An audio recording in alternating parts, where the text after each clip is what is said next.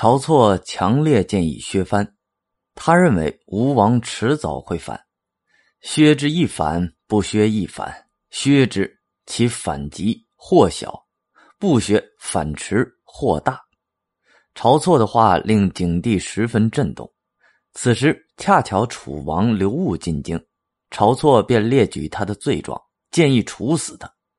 景帝便以楚王、赵王、胶西王犯法为名。削减了三国封地，削藩触动了诸侯王的根基。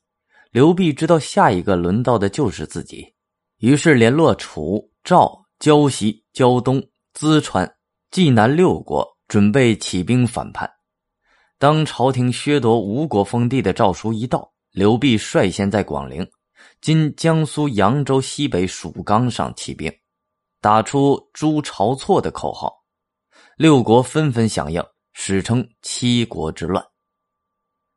景帝立即派太尉周亚夫等将领分兵三路阻击叛军。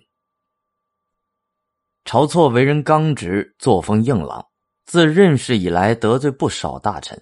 此时被晁错奏免官职的袁昂趁机面见景帝，建议杀了晁错，下诏恢复诸侯王的原有封地。说这样七国就会罢兵，景帝惊恐之余接受袁昂的建议，在晁错上朝时将其逮捕，直接押至长安东市就地腰斩。当时晁错尚穿着朝服。然而，当朝廷使者来到刘辟军中，令刘辟拜受皇帝诏书时，吴王刘辟仰面大笑：“我现在已经是东帝，还需要拜谁？”至此。景帝放弃幻想，一心平叛。七国叛军首先遇到景帝弟弟梁王刘武的坚决抵抗，攻城不下。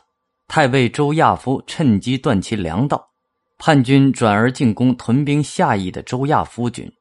周亚夫坚壁不出，待叛军断粮，人心涣散，大败其军。刘辟弃军逃走，仅有数千将士随从。楚王刘戊自杀。刘辟逃到东岳，东岳王杀了他，将他的首级送往长安。七国叛乱仅三个月就被平定。即景帝中元五年（前一四五年），景帝下令诸侯王不得治国，将任用亡国官吏的权力收归中央，降低官员级别，改丞相为相，减省吏员，以和中央相区别。诸侯王权力大大削弱。中央集权显著增加。景帝后元三年（前一四一年），景帝驾崩，十六岁的太子刘彻继位，是为汉武帝。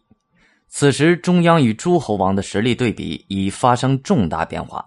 中央统辖的郡有四十个，而王国有二十五个。元朔二年（前一二七年），汉武帝采纳大臣主父偃的建议。颁布推恩令，诸侯王除了由嫡长子继承王位以外，可以推私恩，把封国的土地分给子弟为列侯。而按照汉制，列侯的封国隶属郡，地位与县相当。诏令一下，王国纷纷请分封国子弟。这一政策不仅使王国的辖地自然缩小，国力大减，还落得个皆大欢喜。